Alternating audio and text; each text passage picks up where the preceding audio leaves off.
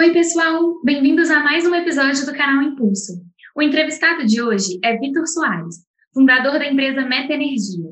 A empresa é uma comercializadora de créditos de energia e conecta usinas de geração de energia limpa ao consumidor final. Atua em todo o estado de Minas Gerais. Ao longo da entrevista, Vitor vai nos contar por que decidiu empreender tão novo, quais os maiores desafios enfrenta no setor e qual é o motivo do crescimento exponencial da empresa desde que ela foi fundada em 2017. Não esqueça de nos seguir no Spotify, YouTube e no Instagram, arroba BE. Vamos lá?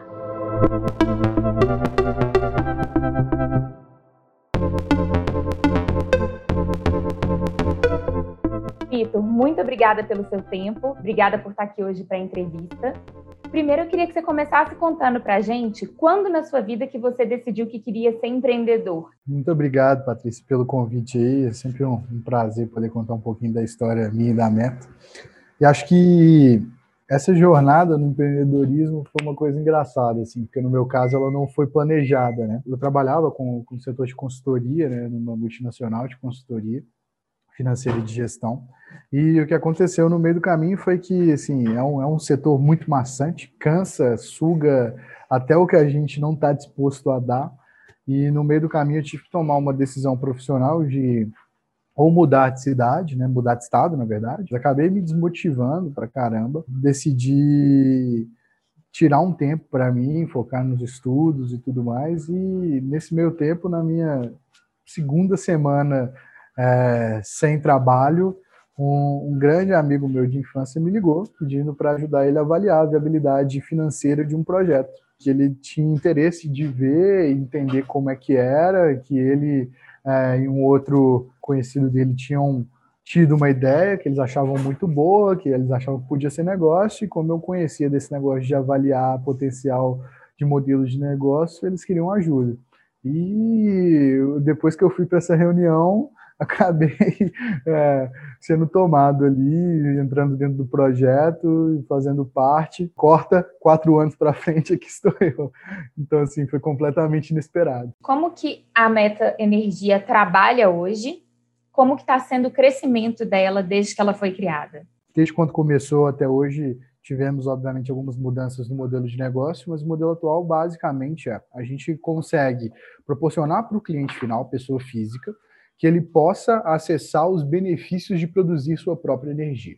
Como assim, né? Parece um negócio muito diferente que ninguém nunca nem ouviu falar na maioria das vezes, mas da mesma maneira como quando você mora numa casa, você pode instalar, por exemplo, uma placa solar e produzir sua própria energia, isso pode ser feito em larga escala também. Então, basicamente, a gente encontra empresas, seja elas é, ou pessoas físicas, né, que é, estão interessados em fazer investimentos em geração de energia de larga escala. Então essa pessoa ela vai ou empresa, ela vai implantar uma infraestrutura de geração enorme mesmo, hectares e hectares de placa solar, ou fazer um investimento numa pequena usina hidrelétrica, enfim, até mesmo de biogás que pode vir do lixo, pode ser produzir essa energia, que é muito legal. Ele faz esse investimento nessa infraestrutura e a Meta Energia vai cuidar para que toda a energia produzida por aquela usina ali seja destinada para os clientes finais. Então, basicamente, a gente é o elo que vai unir as duas pontas da cadeia, gerando benefícios para os dois lados. Para um lado, para o investidor ali que está montando aquela usina, eu trago previsibilidade, a facilidade dele não precisar se preocupar com a gestão do dia a dia ali dos clientes. E por outro lado, para o cliente final, eu consigo, por estar tá fazendo essa negociação entre uma, duas partes privadas, né, eu consigo negociar um preço mais interessante, na energia para ele, então o meu cliente tem sempre uma energia 15% mais barata do que a energia praticada pela concessionária local dele, sem a necessidade de fazer nenhum tipo de instalação. Então, se você mora em um apartamento, por exemplo, que não tem espaço físico, você pode mesmo assim utilizar e não precisa instalar nada na sua casa. É simplesmente um trabalho de back-office que é realizado ali junto à concessionária local para mostrar que aquele cliente está vinculado àquela usina. Então, dessa maneira, a gente trabalha um dos pilares da meta, que a gente acredita muito que é o ganha-ganha-ganha, né? Então, o cliente final ganha, fica satisfeito, não precisa gastar nada, não precisa instalar nada e tem uma energia mais barata, além de uma experiência muito melhor ter com a concessionária. O dono da usina está garantindo a rentabilidade dele e a meta, obviamente, sendo remunerada por cada quilowatt-hora né, que ela está transacionando na plataforma ali. Então, basicamente, a gente vem escalando esse modelo de negócio hoje aí, né, crescendo bastante Hoje a gente está presente em mais de 200, tem clientes, mais de 230 municípios do estado de Minas Gerais, são mais de 30 mil pessoas cadastradas aí na nossa plataforma, mais de 16 usinas sob gestão. Como que é o perfil do cliente? O que, que vocês esperavam para a pandemia e o que, que de fato aconteceu? Basicamente, assim, o nosso cliente, a gente quer popularizar, né? Esse tipo uh, de energia, esse tipo de produto que muitas vezes o cliente final não tem nem noção do que existe, porque isso não é contado para ele, né? A não ser aquela pessoa que teve a oportunidade de, em algum momento, orçar um equipamento de geração de energia própria, como uma placa solar, e aí, por algum motivo, acabou é, estudando mais, entendendo como é que funciona, o grande público, né? É, realmente não entende, nem que isso é possível. Então, assim, é até engraçado, porque no final do dia, quando a gente oferece o produto, as pessoas ficam assim, mas é só isso mesmo? Não tem que fazer nada, não tem que pagar nada? Tem certeza que não é mentira? Então, um dos maiores desafios nossos é convencer o cliente final de que é um produto sério, que não tem nada por trás ali. É, assim como muitas startups, né, a gente acaba tendo essa dificuldade, que é um modelo de negócio tão diferente que parece mentira. Né? Tá, tá, diferente de tudo que o cliente está acostumado a vida inteira, então, pô, não tem que pagar nada, é só isso mesmo. O nosso perfil de cliente são é, pessoas físicas, ou seja, né, donos de casa, donas de casa. Hoje em dia, esses clientes consomem ali, é, na média, 250 kWh por mês. Então, não é nada de outro mundo que seja inacessível para uma família ali de duas, três pessoas, né, normalmente eles hoje em dia geograficamente estão espalhados por todos os tipos de cidade que você imaginar, desde Belo Horizonte, região metropolitana, que é um hipercentro, até cidades muito pequenas no interior do estado, que você tem ali 5, 10 mil, 15 mil habitantes, são cidades super pequenininhas. É, é até curioso, a gente sempre fica assim, poxa, como é que esse pessoal acabou ficando sabendo da neta, né? O boca a boca funciona muito. E são pessoas simples, assim, realmente não tem nada de especial nesse cliente, um consumo, uma classe que seja prioritária, uma base de clientes bem heterogênea. É, quem quer economizar e quem topa fazer alguma coisa diferente, né? 2020 foi um ano diferente, né? Foi um ano que a gente esperava que muita coisa fosse dar errado, com pandemia, todo mundo reclamando de, de dinheiro, preocupado se ia conseguir pagar as contas ou não, a economia colapsando. Ao contrário do, do de, que era esperado, né, que fosse ter um monte de problema, a gente conseguiu reverter tudo isso em canalizar os esforços para estar tá mais próximo do cliente, para conseguir entender com mais profundidade é, quais seriam ali os pontos de melhoria que a gente poderia ter. Então, a gente conseguiu, assim, de uma maneira muito bacana, reduzir inadimplência, melhorar o serviço que a gente presta para o cliente final. Então, acaba que foi positivo, porque deu uma baixada na correria, viagem para cá, viagem para lá, conecta uma usina nova, tem que fazer mil coisas. A gente conseguiu concentrar um pouco melhor e basicamente tem sido um momento muito legal de se aproximar do cliente, de entender o cliente com mais profundidade. Foi um ano da gente acabar tirando um pouco de pé do acelerador, o que é muito bom é, quando a gente está falando de uma empresa de tecnologia, de uma empresa de alto crescimento, a gente se prepara para aqueles ciclos de vou crescer duas, três, quatro, cinco vezes. Então é uma loucura, você fica o tempo inteiro né, é, tendo que se estruturar, crescer time, fazer as coisas acelerarem. É, e aí acaba que veio a pandemia e teve que ensinar para a gente como lidar com uma fase de incubação, uma fase de opa, peraí, já que daqui para fora a gente não consegue fazer muita coisa, né? É, obra de engenharia civil pararam por conta de volume de funcionários, a relação com a concessionária de energia é, acabou ficando prejudicada, porque né, foram empresas gigantescas que tiveram que adotar o home office sem estar preparada para isso, então tudo ficou mais lento. A gente teve que fazer o que dava para ser feito da porta para fora, mas focar na porta para dentro da empresa. Então, a gente teve que realmente se reinventar, aprender a ter calma, né? aprender, é, tirar um pouco da ansiedade do time de calma, gente, vai acontecer, mas a gente nesse momento tem que aprender a lidar com isso. A gente fez um planejamento de guerra no começo da pandemia, se preparando assim para o pior que podia acontecer, para problemas é, realmente de liquidez, de ficar com uma inadimplência surreal e realmente ter que, ter que ver uma situação financeira muito complicada. O que a gente fez foi traçar cenários. Então, a gente criou alguns gatilhos né, que à medida que esses gatilhos fossem sendo batidos, a gente tomava determinadas ações e não precisava ficar decidindo ali no quente, na hora, com as emoções à flor da pele, né? Então, por exemplo, ah, a gente tinha um pior cenário de todos que se a gente tivesse uma saída de clientes em grande volume ou uma inadimplência muito surreal, a gente teria que, por exemplo, cortar pessoal. Que graças a Deus não precisou de acontecer, a gente conseguiu manter a equipe inteira, inclusive a gente cresceu durante o momento da pandemia, contratamos mais, justamente porque a gente virou para dentro. Então, fomos entender a base de clientes com muita profundidade, fazer pesquisa com o usuário, entender onde a gente estava falhando, que muitas vezes eram pequenos detalhes que acabavam passando batido ali no meio da loucura do dia a dia, a gente não conseguia dar tanta atenção. Então a gente quase que criou um produto novo nesse meio tempo, desde o processo até a entrega final para o cliente mesmo. A gente revisou quase que a empresa inteira, reestruturação das áreas, gestão e tal.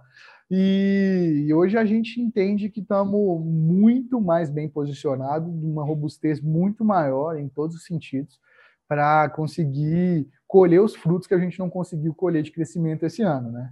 Então a meta para o ano que vem da meta é muito mais ousada, é, justamente para compensar o pouco crescimento. E quando eu falo pouco crescimento, é importante contextualizar, né? Mesmo nesse cenário, a gente ainda vai conseguir crescer, dobrar de tamanho em 2020, mas para o que era a nossa ambição foi um crescimento pequeno. Então, assim, a gente tá, tá bem otimista para 2021 aí, com as coisas voltando, o pessoal entendendo como é que vai lidar com esse contexto todo, né? No, na medida do possível, voltando ao normal. Acho que a gente vai conseguir imprimir um crescimento bem legal e o time está ansioso por começar a acelerar de novo aí. Como que está o ecossistema de startups em BH? Uma capital que a gente sabe que tem muitas startups de vários setores. O que, que você percebeu desse ecossistema ao longo desse ano? Eu sou até suspeito para falar, porque a Meta ela é um filhote do ecossistema aqui. Então a gente sempre se apoiou para caramba é, no ecossistema, a gente sempre foi muito ajudado. Tiveram diversos e diversos e diversas pessoas que estenderam a mão para a gente. Quando a gente começou, a gente nem sabia que a gente estava montando uma startup. A gente aprendeu no meio da jornada o fato de estarmos em Belo Horizonte, que apesar de uma capital, é um, tem um, um quê de cidade do interior, todo mundo meio que conhece todo mundo, ou então conhece alguém que conhece outro alguém. Isso facilita muito, justamente porque é, fez com que a gente pudesse, eu brinco, eu sempre falo essa frase, que a gente é, monetizou o pão de queijo com cafezinho, né? Então a gente acabou é, aproveitando dessas conexões para é, encurtar os caminhos, facilitar as decisões. E quando eu falo que eu sou suspeito, a Meta fez um negócio muito legal em 2019, que foi é, na nossa primeira rodada de captação, a gente trouxe, montou um pool de investidores que, na verdade, são empresários do ecossistema, são donos de startup, investidores de outras startups que já vêm investindo há muito tempo.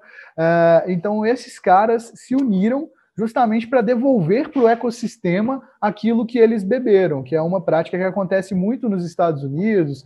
Lá fora a gente vê, por exemplo, uh, os ex-funcionários, ex-founders do PayPal é, que fundaram ou investiram em diversas outras startups de sucesso. O ecossistema aqui já chegou nesse ponto de maturidade que os founders têm essa capacidade de voltar e auxiliar e cada vez mais maximizar o impacto deles. Isso para a gente é um diferencial surreal, eu poder passar a mão no telefone e ligar para o diretor de tecnologia de uma outra startup de sucesso que está fazendo um negócio gigantesco e tirar uma dúvida, ou ligar para o CEO e tirar uma outra dúvida. Esse cara está não só com o coração aberto, querendo devolver para o ecossistema, mas também, no meu caso, investido financeiramente. Então, ele tem um duplo interesse.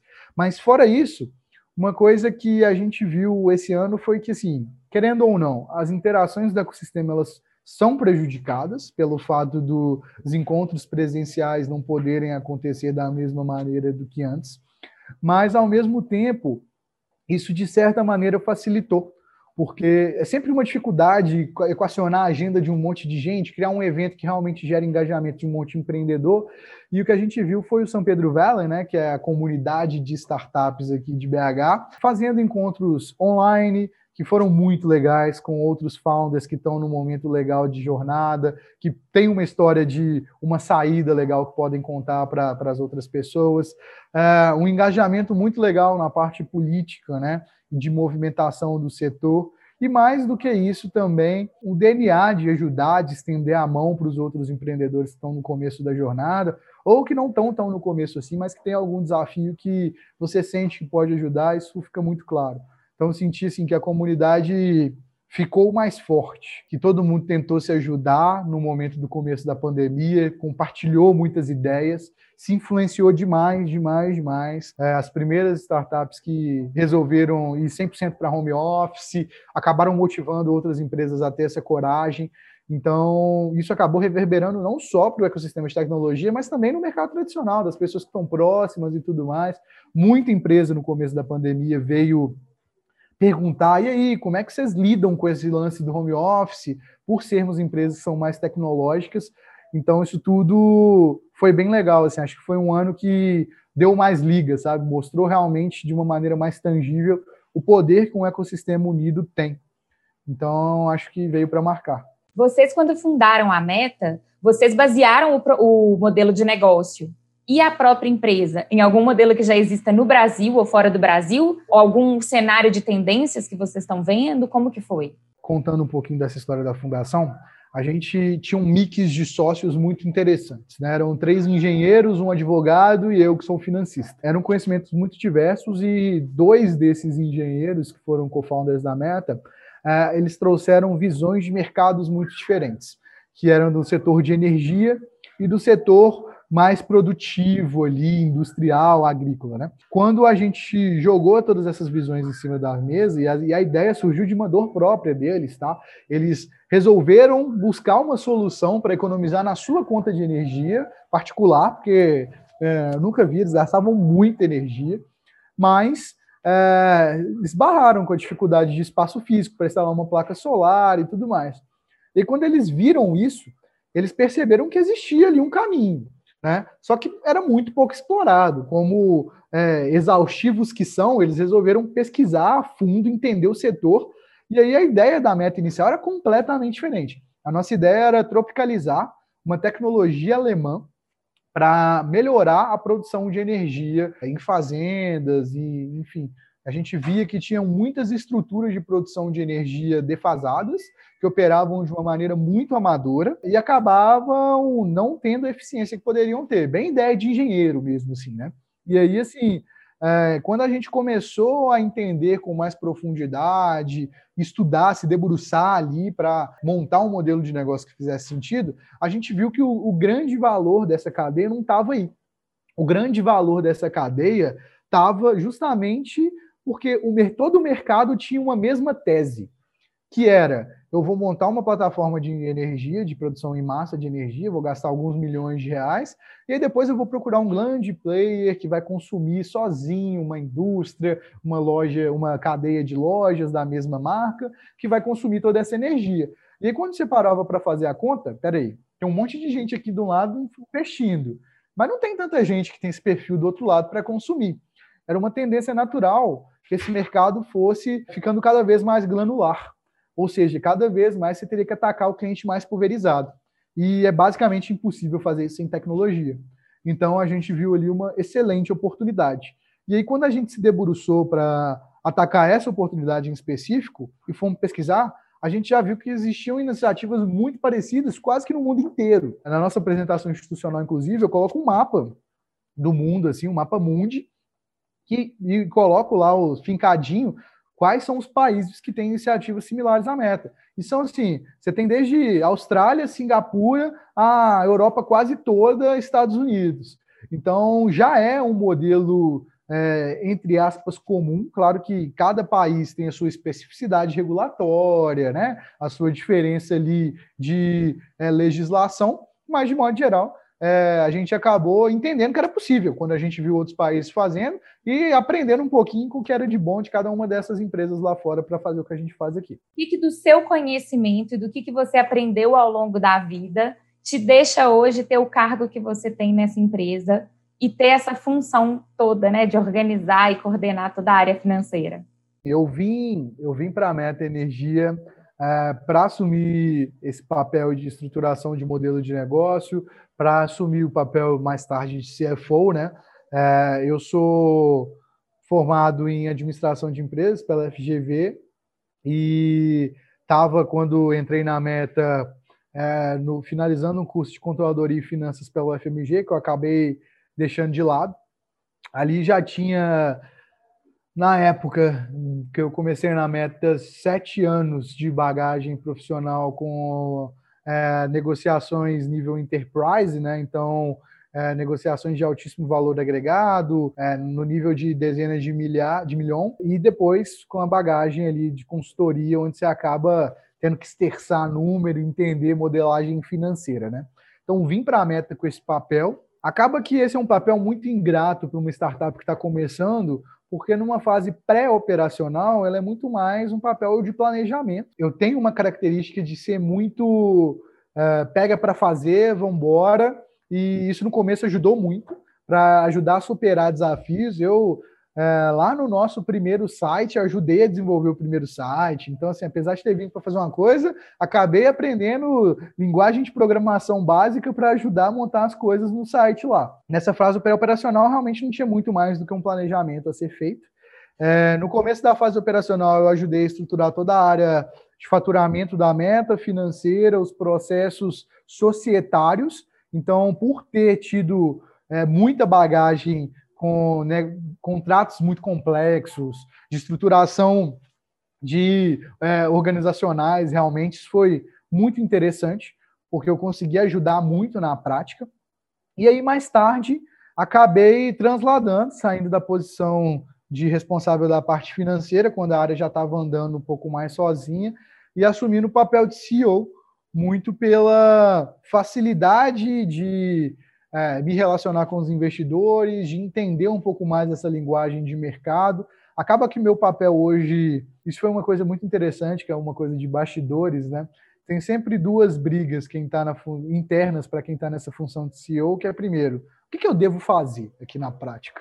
Porque ela é uma função um pouco prática e meio é, de back-office, assim, no limite, né? E, e segundo, é, é, a síndrome do impostor, né? Será que eu estou preparado para assumir essa, essa postura aqui, esse cargo? Será que eu não deveria trazer alguém de fora que tenha uma bagagem melhor? E hoje a minha função basicamente é cuidar de duas coisas. Eu garanto que é, a equipe esteja suprida do ponto de vista de recursos, então, eu auxilio muito nessa parte de contratação, garantir que é, as pessoas que a gente está trazendo ali para dentro da meta são as pessoas que têm o maior fit possível com a empresa e também de, de dinheiro, de capital. Então, relacionamento com o investidor, preparar novas rodadas de captação, outras formas de captação de recursos. Por outro lado, também trabalho retirando os grandes impedimentos. Então, assim, basicamente, minha função hoje em dia é fazer reunião, apresentar a meta, ser o porta-voz da empresa e, ao mesmo tempo, ajudar nesse desenvolvimento das pessoas e retirar os impedimentos. Né? A minha facilidade de comunicação, a bagagem de eu ter experiências profissionais lá atrás, ter gerenciado equipes, grandes equipes, de 200, 300 pessoas, me, me trouxe uma facilidade muito grande de trazer essa perspectiva grande e me preparou para isso. Vocês são quantos na meta hoje? Hoje nós somos 20 colaboradores, uh, mais os founders, né? Estamos com uma equipe super enxuta ainda, mas início de 2021 aí a gente já tem que contratar loucamente, porque o pessoal já está abrindo o bico lá, não está não tá dando mais conta, precisando de mais braço. Então a gente tem uma segurada para esperar aí uma retomada do nosso setor, que veio agora mais para o final do ano, nesse último trimestre de 2020 as coisas começaram a acelerar bastante. Então a gente segurou o máximo que a gente pôde e agora com as coisas encaixando, a gente retomando crescimento, a gente volta a contratar aí, em breve a gente vai estar abrindo um monte de vaga aí para 100% das áreas da empresa, com certeza. Inclusive estamos criando áreas novas, então com certeza a gente dobra a equipe aí muito brevemente. Você tem dicas de leituras para as pessoas que você acha que pode ser essencial nesse início? Algumas dicas assim de leituras, de fonte de conhecimento que você acha que é legal para pessoas é, acessarem? Eu acho que, começando pelo básico, se você está empreendendo no, numa empresa de tecnologia, pode parecer batido já, mas começar pelo, pela leitura, literatura básica mesmo do setor, como Lean Startup. É, tem alguns livros também que são muito legais, que falam para quem está numa fase um pouquinho mais é, avançada de gestão. É, você tem o Coach de um trilhão de dólares, que os founders do Google contam um pouquinho da história do seu coach pessoal lá do Vale do Silício. Você tem o High Output Management, que é o ACO da Intel também, que conta, falando um pouquinho de como ele implantou a cultura. Então, assim, mas principalmente esses dois livros são game changer total, mudam a perspectiva e como você vê a empresa. Uh, e fontes de conhecimento, eu acho que eu consegui fazer um negócio que é muito legal, que eu criei uma curadoria no meu e-mail de newsletters que me alimentam todo dia com novidades do setor, de fora do setor, de tecnologia, de política, de economia e que são leituras super rápidas, né? Que você lê em 5, 7 minutinhos ali e que você consegue ir para o dia muito preparado. Então, todo dia de manhã eu começo, assim que eu acordo, tomo meu café lendo minhas newsletters e podcast. Eu sou assim, um consumidor ferrenho de podcast. A todo momento que eu não estou em reunião, eu estou trabalhando, ouvindo um podcast. Isso economiza muito tempo, ajuda muito a absorver conhecimento numa velocidade muito grande. E por último, o que eu mais gosto de todos esses, que meus finais de semana, todo domingo eu estou assim, consumindo, é o Medium. Eu sigo uma série de canais no Medium de pessoas que estão escrevendo coisas e, e são empreendedores que estão ali, né, com a mão na massa, seja no Brasil, fora do Brasil. Tem muitos investidores que também escrevem no Medium. É, fica a dica para seguir, inclusive, a Astela, que produz muito conteúdo de qualidade, a Headpoint também produz muito conteúdo de qualidade. Então, isso acaba encurtando os caminhos e vendo o outro lado da, da mesa também, ajudando a consumir um conteúdo de muita qualidade. Queria te agradecer pela, pelo tempo, tá? pelas respostas. Tem alguma coisa que você queira acrescentar, que você queira falar? Primeiro, Patrícia, obrigado você pelo convite. Como eu falei no começo, é sempre um prazer poder estar contando um pouquinho da nossa história. Eu acho que a gente acaba focando muito no presente, né? E nessa loucura que é crescer, que é resolver um monte de coisa ao mesmo tempo e acaba esquecendo um pouco dos detalhes da jornada. Então é sempre muito rico para mim poder relembrar e falar um pouquinho da história da Meta. E eu acho que um recado primeiro para quem está nessa jornada de empreender, está numa fase anterior à meta, assim, busque conhecimento. É, isso é um diferencial gigantesco. Se espelhar e beber um pouco da bagagem, da experiência de outros empreendedores ajudou a gente pra caramba. E eu acho que pode ajudar todo mundo que está querendo empreender. A gente hoje tem um conhecimento muito, muito, muito acessível com a internet aí, é, plataformas como o Medium, que tem muitos empreendedores escrevendo em português, em inglês, vários cursos, canais de YouTube como o seu. Então, assim, tem muitas maneiras de acessar conhecimento. Então, não deixem. Eu sou viciado. Eu compro, assim, o pessoal na minha casa fala que eu sou louco. A quantidade de livro que eu compro, a quantidade de horas que eu gasto ouvindo podcasts, assistindo vídeo mas isso é muito importante para oxigenar e trazer novas ideias. E por último, não posso deixar de fazer o convite para todo mundo que está assistindo a gente também conhecer a Meta Energia aí e passar a ter uma energia diferente. Se você mora aí no estado de Minas Gerais, por favor, deixe de acessar a gente lá e conhecer o nosso serviço, porque realmente é muito bacana o que a gente está construindo.